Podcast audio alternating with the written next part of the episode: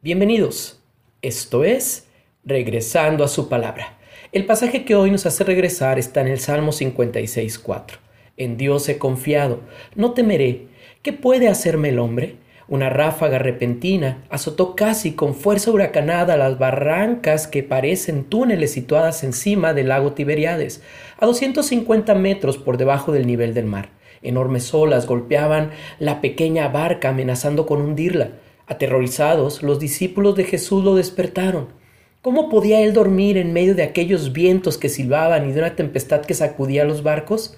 Jesús dormía porque estaba exhausto después de un día de ministrar arduamente. ¿No tienes cuidado que perecemos? le gritaron.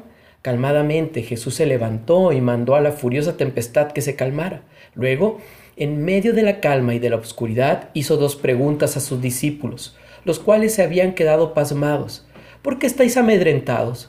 ¿Cómo no tenéis fe? Al viajar por el mar de la vida, puede que vientos aterradores amenacen con abrumarnos. Las enfermedades, las pérdidas y los peligros pueden golpearnos con dureza. En nuestra ansiedad podríamos clamar a nuestro Señor, aparentemente indiferente, y preguntarle, ¿no te importan nuestros problemas? Y Cristo, que tiene absoluto control de todas las circunstancias, con bondad y amor, nos reprende por no ejercer fe.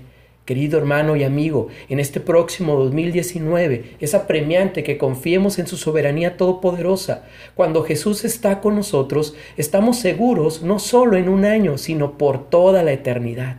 Recuerda, es mejor pasar un año de tormentas con Cristo que navegar en aguas tranquilas sin Él. Les habló Eliseo Mayorga, pastor de Casa de Oración en La Paz. Dios les bendiga.